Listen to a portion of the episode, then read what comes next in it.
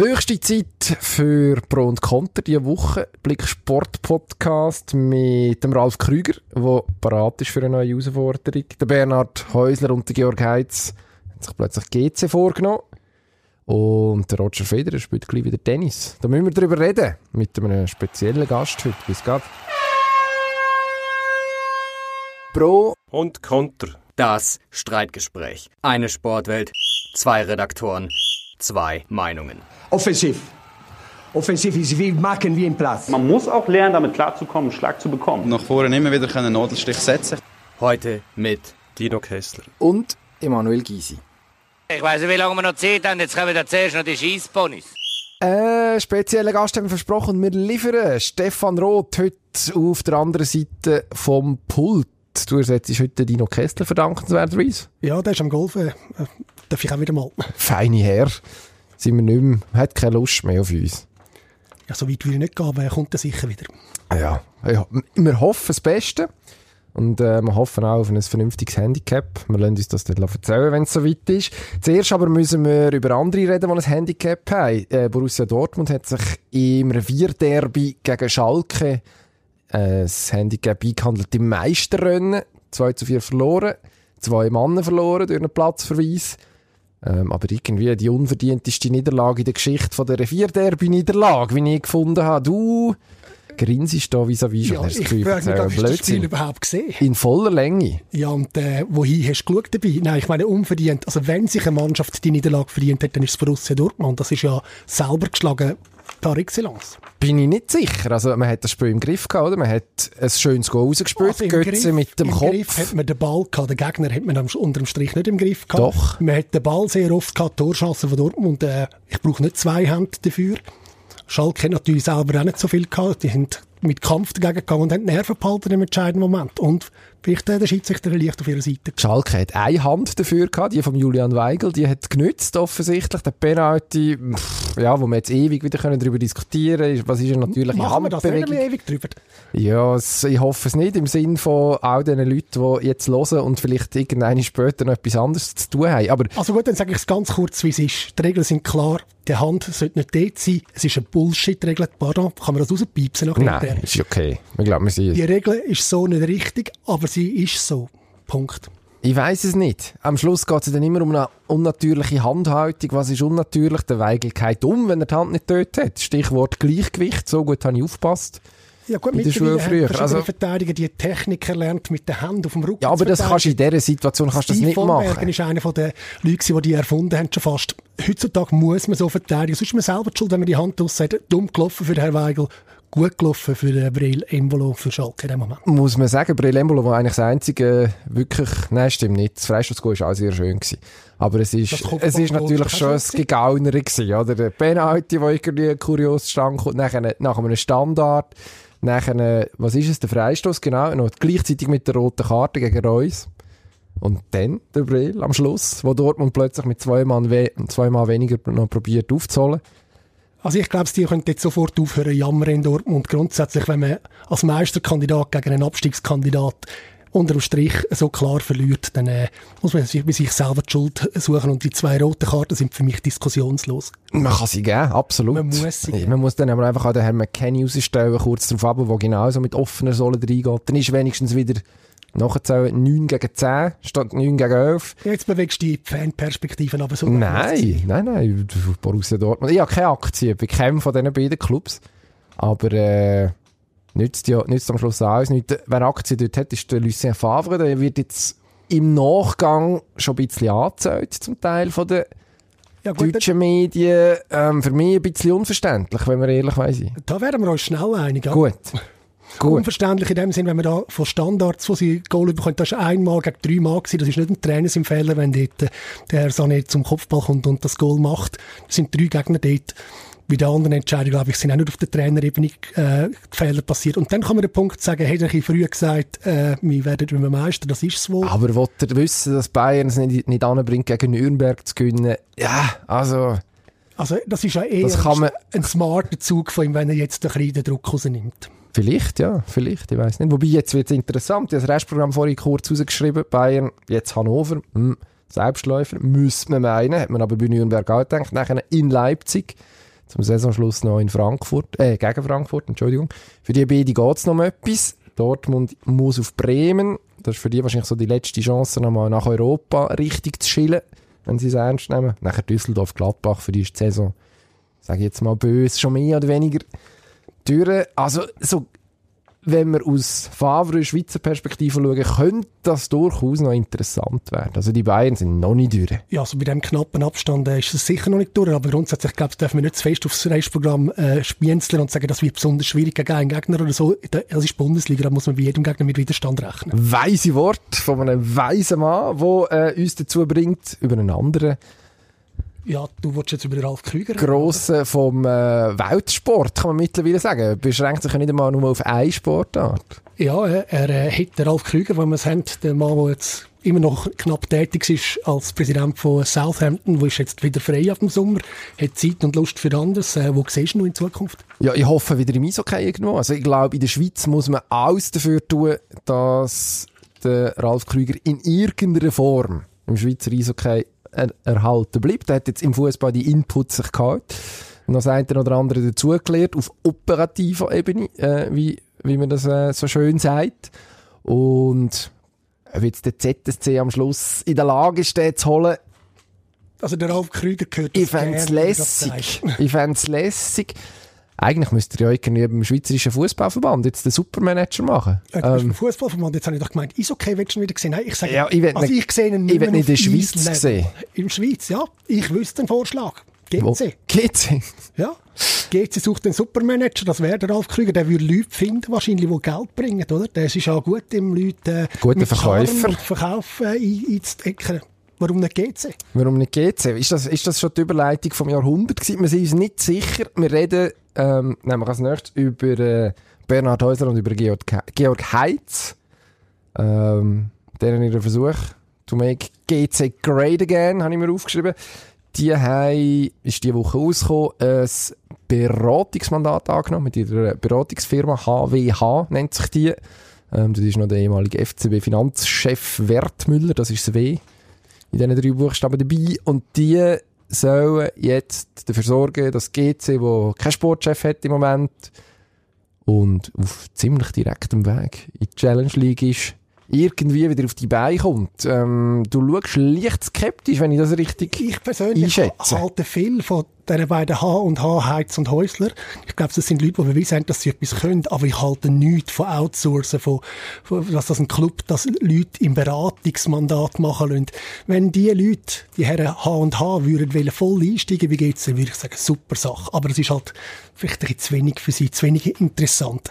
Und darum glaube ich, ist das heikel, es kann nur zu Interessenkonflikten kommen. Die haben ja noch andere Mandate, andere Ideen, andere Kunden, Spieler, die es vielleicht vertreten. Das, das, das finde ich nicht sehr geschickt Vorgehen. Ja, es ist ein bisschen ein Sportchef, oder? Wenn jetzt der Georg Heitz äh, in den nächsten äh, ein, zwei, drei Monaten äh, eine Mannschaft auf beistellen, voraussichtlich für die Challenge League. Also, grundsätzlich hält man sich so natürlich extrem viel Know-how in die, in die Organisationen, no, Organisation in Know-how, wo man zuletzt zu wenig hat, offensichtlich. Offensichtlich hat man zu wenig davon, sonst müsste man es nicht auf Beratungsstufe holen. Richtig. Jemand, der eine Beratung nötig hat, ist ja manchmal sehr wertvoll, wenn man jemandem einen Ratschlag geben kann, einem professionellen Fußballclub. Wir reden nicht von irgendeinem professionellen Fußballclub, sondern vom Rekordmeister. Institution GC, wie es der Richie Cavanas vor ein paar Jahren, heute am Tag vor ein paar Jahren gesagt hat. Ist das heute, ist das, ist heute Jubiläum? Ja, Aufnahmetag heute, ja. Ach, grossartig. Also, wir dürfen sagen, wir leben am Dienstag, am 30. April auf. Hat jetzt äh, so ein Datum aber nicht im Kopf gehabt. Ja. Rekordmeisterinstitution, Respekt, die hat er gefordert damals und das äh, ist im Moment nicht mehr so viel davon zu sehen. Ja. ja, der Respekt muss sich GC wahrscheinlich wieder langsam, aber sicher erarbeiten, wenn es dann irgendwann mal daran geht, den Scherbenhaufen endgültig aufzuräumen. Ich glaube, das kann ein guter Schachzug sein, um wieder ein bisschen in Schwung zu kommen, um jetzt die Strukturen wirklich auch auszuräuchern, so ein bisschen auszumotten. Das muss jetzt, glaube ich, auch wirklich passieren. Ähm, das Risiko ist natürlich, wenn dann die Herren Heiz und Häusler wieder weg sind, beziehungsweise wenn das Mandat fertig ist, was ist denn, oder? Wer übernimmt denn den Laden? Jetzt ist, der Herr Cabanas ist umgeboten worden, habe ich bei uns im Blatt gelesen, dass das ein Kandidat wäre, Verwaltungsratsebene nach Studienabschluss zum Beispiel Einfluss zu nehmen, das wäre dann vielleicht nicht so eine schlechte Idee, dass man sagt, okay, man hat jetzt wirklich die richtig erfahrenen Leute, die, die wissen, wie es läuft, die, die schon mal einen Club auf äh, sehr solide Beine gestellt haben und nachher versucht man das irgendwie wieder zurückzugeben.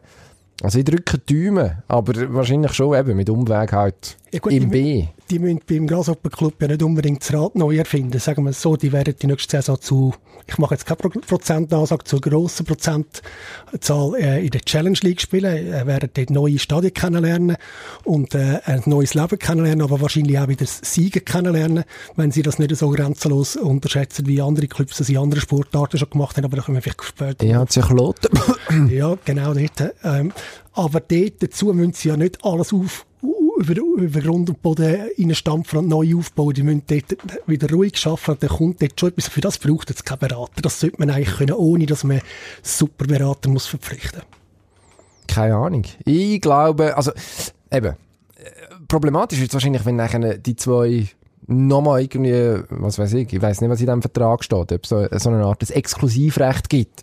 Aber du kommst ja dann auch an wahrscheinlich gewisse sensible Insider-Informationen an in einem Club und wenn drei Monate später nachher für einen Liga-Konkurrent oder für einen nationalen Konkurrent ein ähnliches Mandat hast, ja, äh, sehe ich noch Problem auf die, auf die Herren zukommen, um da tatsächlich sauber zu arbeiten. Ja gut, sie wären natürlich wahrscheinlich sich müssen dafür einsetzen, dass man richtige Leute empfindet, aber äh, ja, ich glaube, wir gehen zu jemandem über, zu einem Themawechsel, wo jemand, der weiss, wie es geht, der Roger Federer. Was kann man von ihm aufs Sand erwarten? Ähm, ich bin, glaube lieber noch ein bisschen zurückhaltend. Also, man muss dazu sagen, am Wochenende steigt er in die Sandsaison in Madrid, wenn ich mich nicht täusche täusche mich glaube nicht. Und er hat dort recht massive Konkurrenz. Djokovic am Start, Nadal am Start, Dominik Thiem am Start, Zverev am Start, der vor einem Jahr dort gewonnen hat. Und der Federer nach drei Jahren Sandpause jetzt wieder auf dieser Unterlage, wo er eh nie so richtig lieb war. Ich, Vielleicht wird es im Alter wird er langsam noch den Sand äh, affin, wer weiß. Scheint es ja doch jetzt zu wissen. Ja, möglicherweise. Ich bin mir nicht sicher. Ich habe das Gefühl, ja. Äh, ich, ich glaube es. Wie, woher nimmst du den Glauben? Ja, ich schaue auf meinen Bauch ab und das Gefühl kommt von dir und der Bauch wird immer grösser und darum das Vertrauen steigt dir. Also ich, ich habe das Gefühl, es könnte noch mal etwas gehen mit dem Roger Federer auf Sand. Ja, vielleicht, ja, ich hoffe es. Bei den letzten ich und äh, sämtliche Stammgäste von der Safari Bar sind äh, mit, mit ganzem Herzen dabei. Ich habe das Gefühl, man darf in diesem Madrid nicht allzu viel erwarten. French Open, 26. Mai. Und vorher, alles andere ist eigentlich Beigemüse. Da muss er ungeschlagen, äh, ungeschlagen, ohne, unverletzt, unharmed, irgendwie durch die ganze Geschichte durchkommen, muss schauen, dass er irgendwie den Rhythmus findet auf Sand.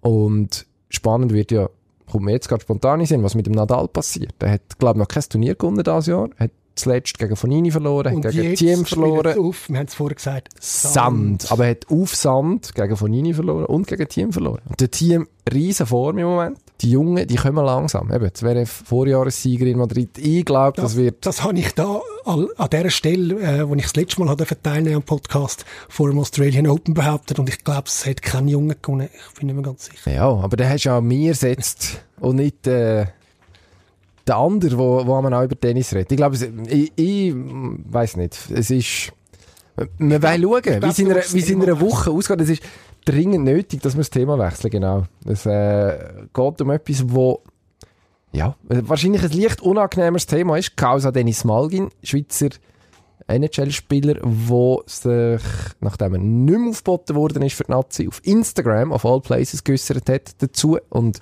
sich gewehrt hätte dagegen, dass über ihn gesagt wird, er hat sich nicht immer zu 100% auf die Nazi gefreut, sich für die eingesetzt, hat sich nicht immer gerne gekommen, wenn er dann überhaupt gekommen ist. Ja. Verbandsseite, wer hat jetzt da recht? Also gut, äh, also wenn er das Gefühl hat, er hat immer Lust gehabt, ich glaube, da gibt es äh, Gegenbeweise, er hat sich mehrfach abgemeldet oder abmelden lassen und äh, beim Schweizer äh, Hockey-Nazi hat man einfach klare Regeln aufgestellt und die Regeln zieht man jetzt durch, auch wie man NHL steht. Und das ist wichtig. Das ist ganz wichtig, dass man sagt, wenn jemand aus, sagen wir mal, fadenscheinigen Gründen nicht kommt, und bei ihm ist das ja eher mehrmals als nur einmal der Fall gewesen, dann, äh, dann ist er nicht mehr dabei bis zur WM 2020 in der Schweiz. Nachher kann dann wieder alles neu anfangen.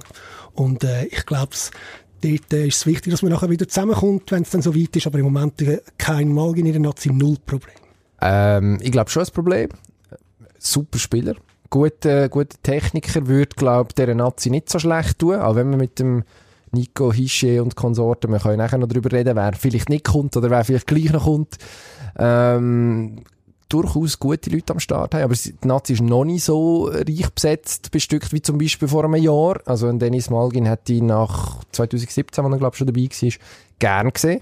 Also Altner sowieso, gibt es die gewisse Altner-Solidarität, die da selbstverständlich muss spielen und ich weiß nicht, ob man es auf eine Art diplomatisch geschickter hätte können lösen dass man sagt, schau Dennis, wir hocken jetzt mal her, wir reden noch einmal mit dir, du musst jetzt eventuell öffentlich irgendwie klar machen, dass der richtig leid tut, weil die zwei, drei Mal, die ich mit ihm zu tun habe, und logisch, äh, kenne den da auch nicht die ganze Worte, aber hat er mir eigentlich den Eindruck gemacht, als ob er doch sehr gern für die Schweizer Nazi würde spielen. Jetzt in dem in dem, hm, Saison, in. Moment, eben auf die Saison hin, wäre wär eher parat gewesen als noch in anderen Moment. Aber ich glaube, grundsätzlich eben, die Regeln müssen eingehalten werden. Das ist wichtig für eine Mannschaft, dass man da keine einzelnen Regelungen gibt. Es gibt auch andere Spieler, die das betroffen haben. Das wird jetzt nicht eingehen.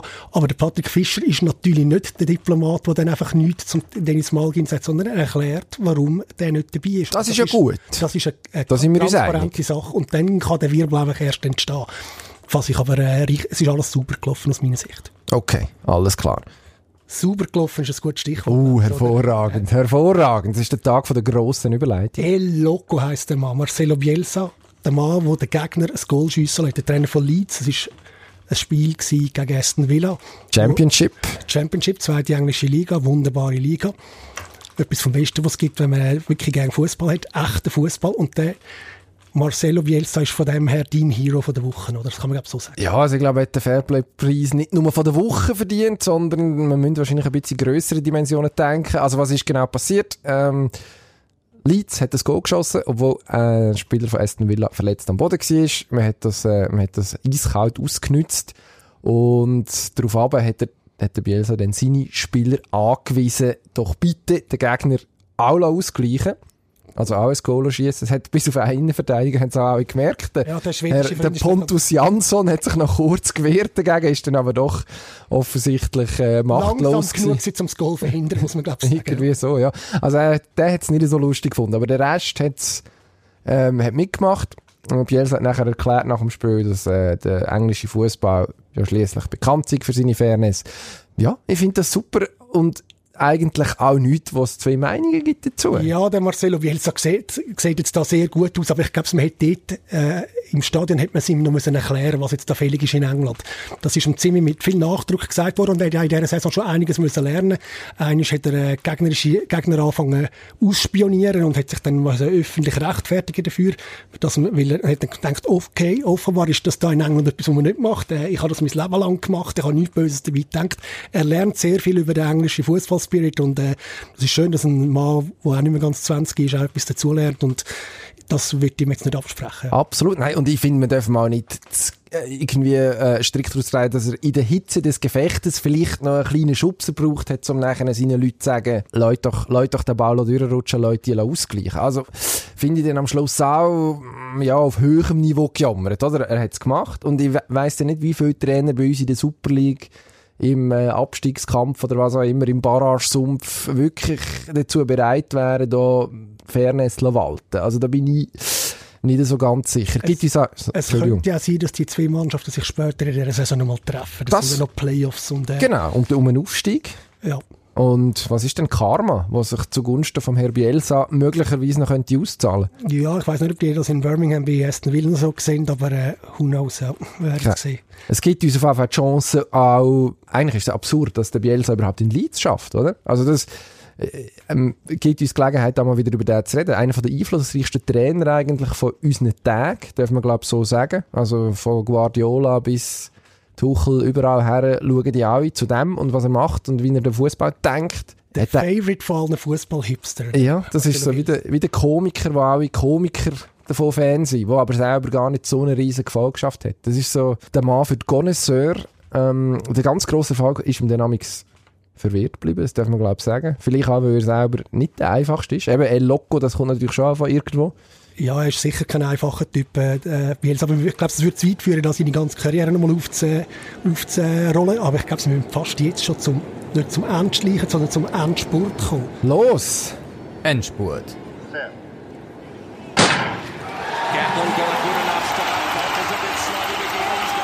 Es ist der Auftakt zur Kranzfestsaison. Wir reden von Schwingen.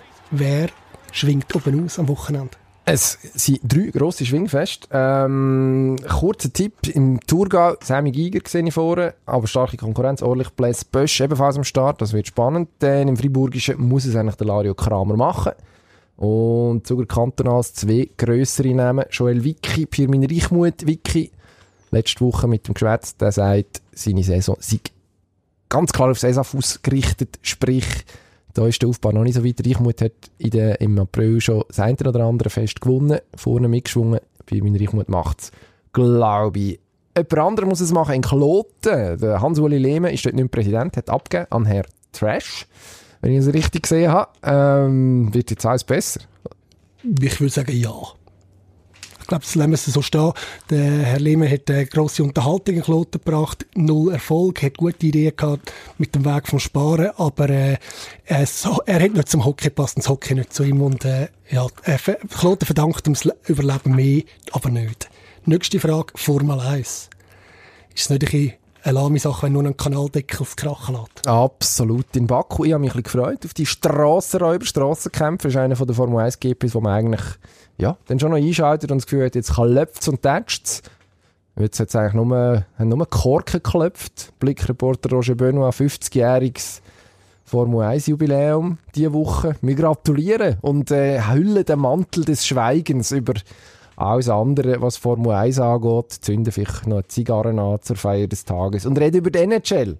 Dort wirbelt der Nino Niederreiter in Carolina.